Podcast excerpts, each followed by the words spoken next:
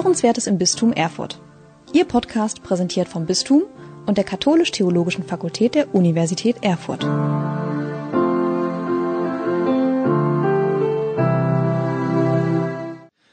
Herzlich willkommen zu einer neuen Episode unserer Reihe Lost in Corona. Bisher haben wir uns bei dieser Reihe ja vor allem Themen gewidmet, die den Blick auf Deutschland gelenkt haben.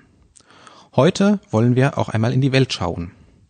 Sehr präsent sind natürlich die Zahlen von Infektionen und Todesfällen in den Urlaubsgebieten, etwa Italien, Spanien oder die USA.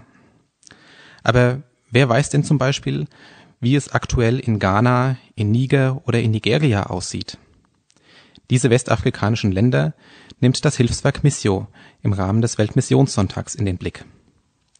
Mein Name ist Niklas Wagner, ich leite das Katholische Forum im Land Thüringen und ich spreche heute mit Monika König, Missio-Diözesanreferentin im Bistum Erfurt, über den diesjährigen Weltmissionssonntag. Herzlich willkommen, Monika. Dankeschön jetzt Ende August. Das heißt, wir sind so ungefähr acht Wochen vor dem Weltmissionssonntag, der eigentlich ansteht. Er steht auch dieses Jahr wieder an.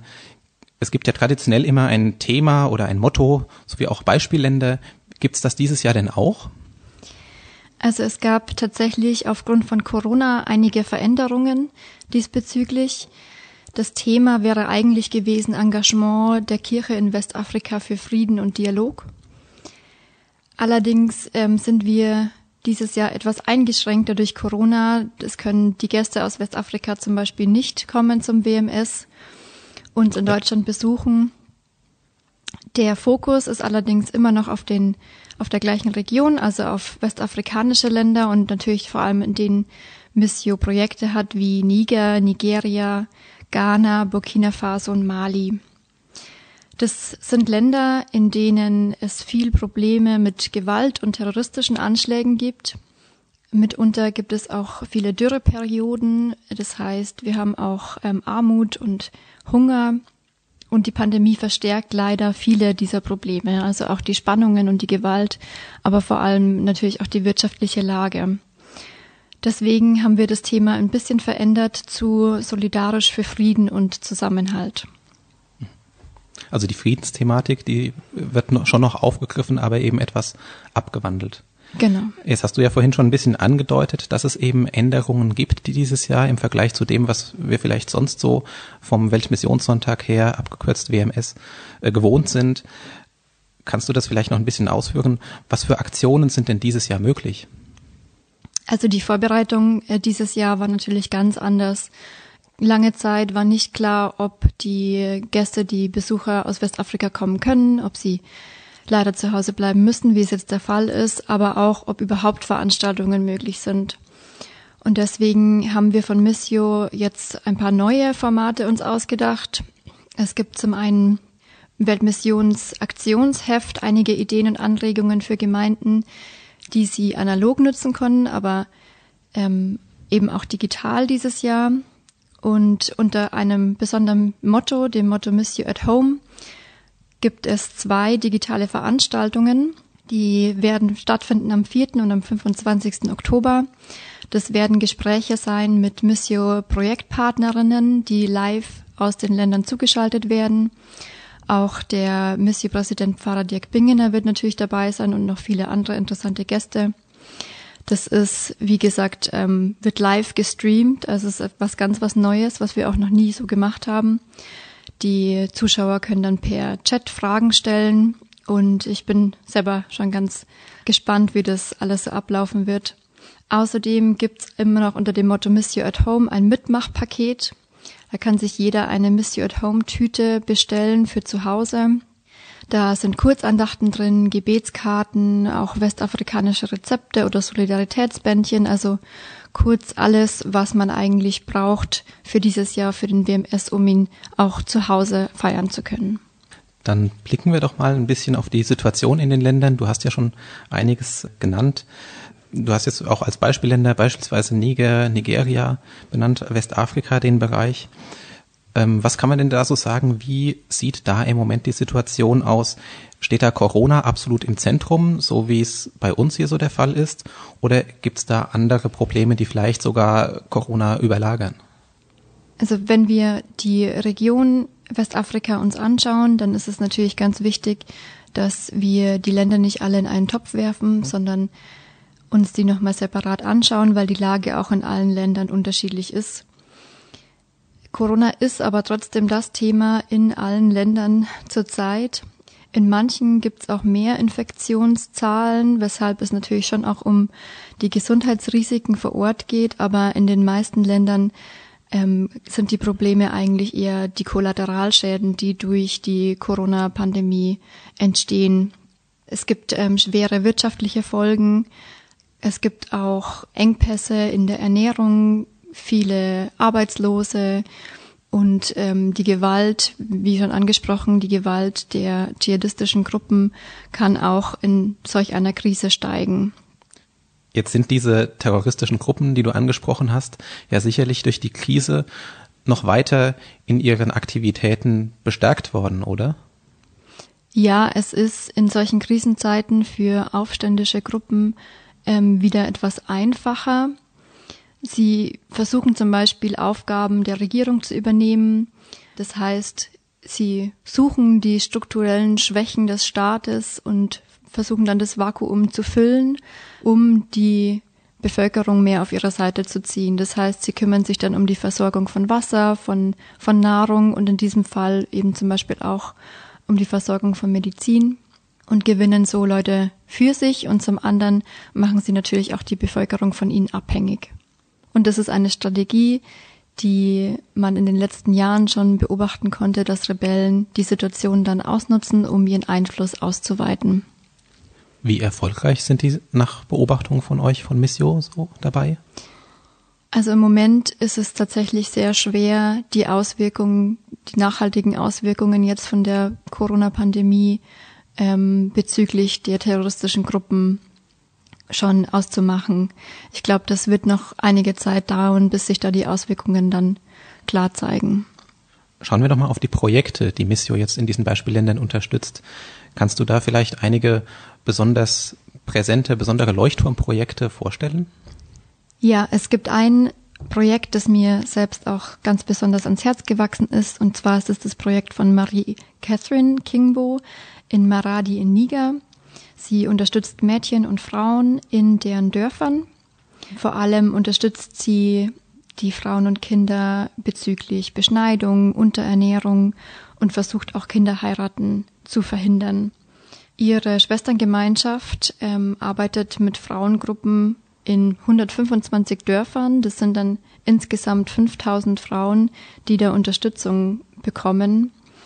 Und die Situation von Corona hat natürlich einige dieser Probleme auch nochmal verschärft. Es ist auch eine Region, die sehr von Dürre geplagt ist ähm, die letzten Jahre.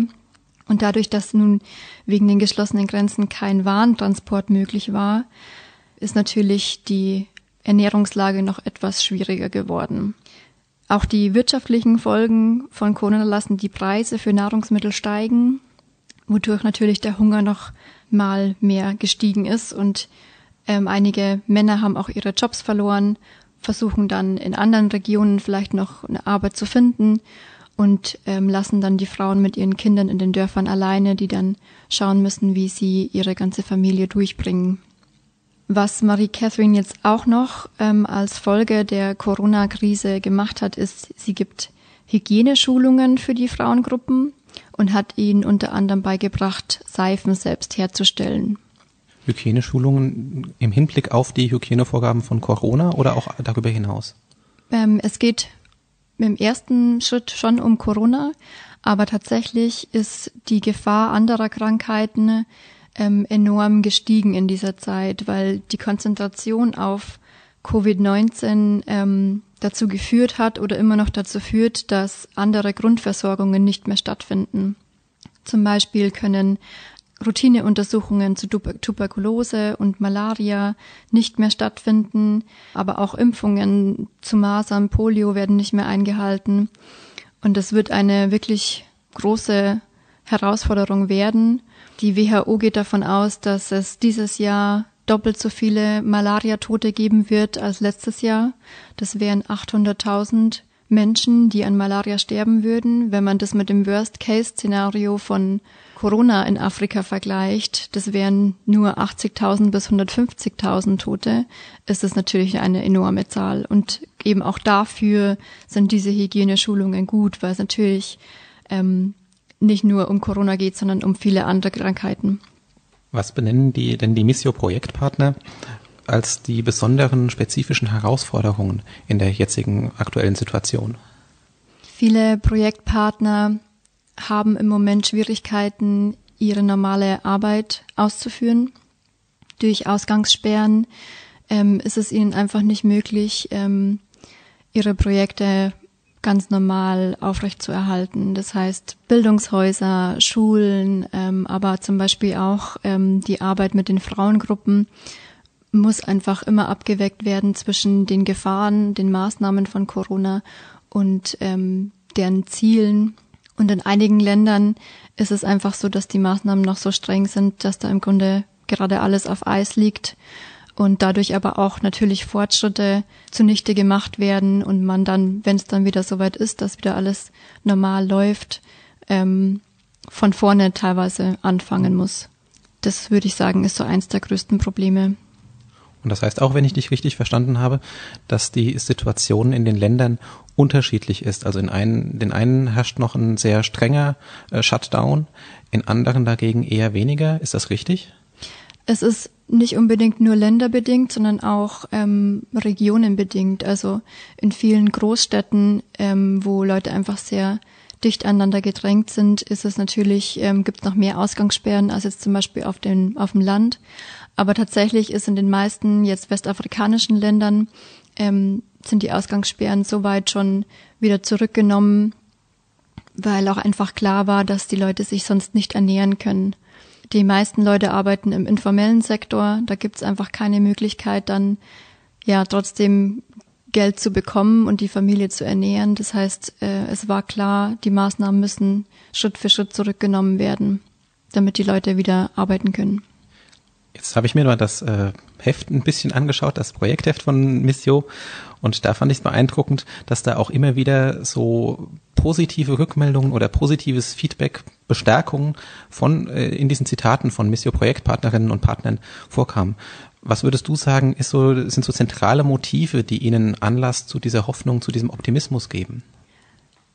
Also ich denke, dass viele auch einfach sehr in ihrem Glauben so viel Optimismus finden und so viel Kraft, ähm, dass sie hoffen, dass die Krise einfach auch bald wieder vorbeigeht.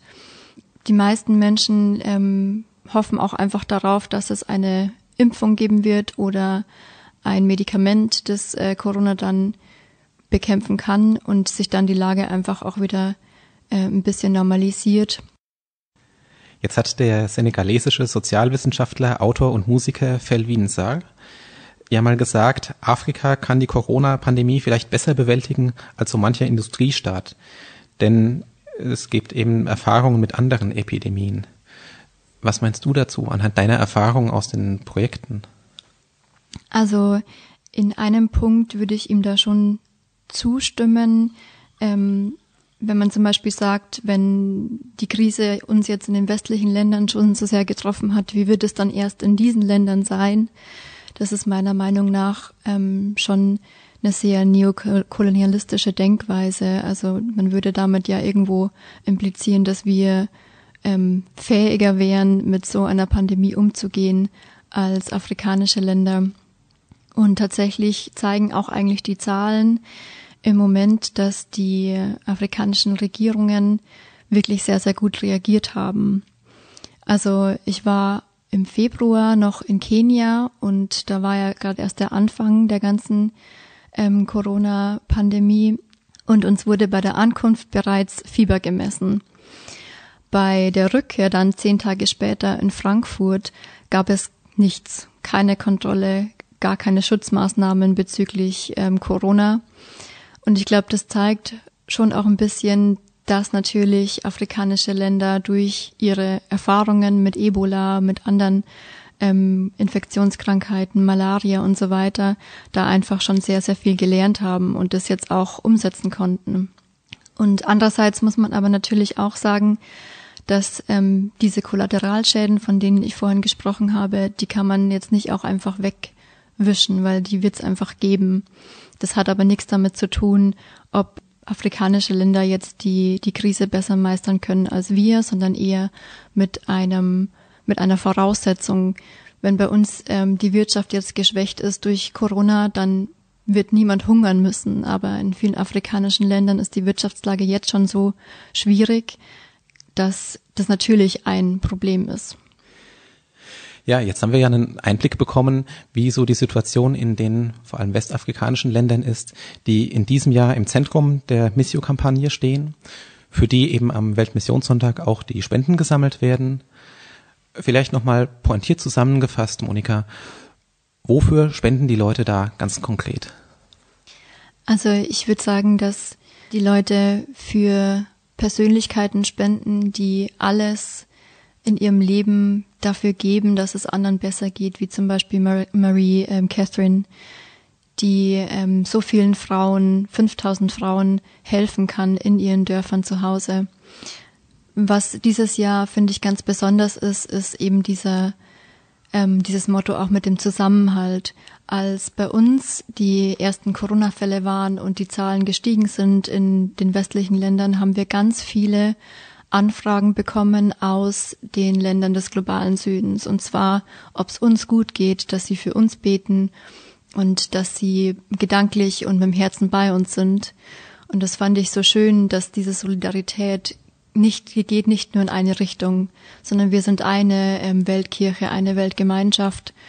Und ähm, die Länder vor Ort brauchen jetzt mehr ähm, denn je die Unterstützung, weil sich eben die Problematiken, die es vor Corona gab, jetzt einfach noch verschärft haben.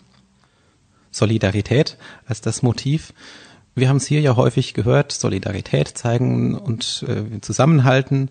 Aber Solidarität ist, wie du eben gesagt hast, Monika, eben nicht nur auf uns hier in Erfurt oder in Thüringen oder in Deutschland beschränkt, sondern auch weltweit. Gewünscht und auch nötig, wie wir, glaube glaub ich, sehr eindrucksvoll erfahren haben. Ganz herzlichen Dank für die Einblicke, die du uns hier gegeben hast, Monika König, Monsieur Diözesanreferentin im Bistum Erfurt. Ja, Ihnen, meinen Zuhörerinnen und Zuhörern, kann ich jetzt sagen, das war die letzte Episode aus unserer Reihe Lost in Corona. Ich hoffe, Sie hatten Interesse daran und haben sich gefreut, Einblicke zu bekommen in Themen, die durch Corona überlagert werden, aber die dadurch nichts an ihrer Dringlichkeit eingebüßt haben. Das hat uns, glaube ich, diese Episode auch nochmal sehr deutlich gezeigt. Ich wünsche Ihnen alles Gute und wir hören uns beim nächsten Mal wieder bei Hörenswertes im Bistum Erfurt. Machen Sie es gut.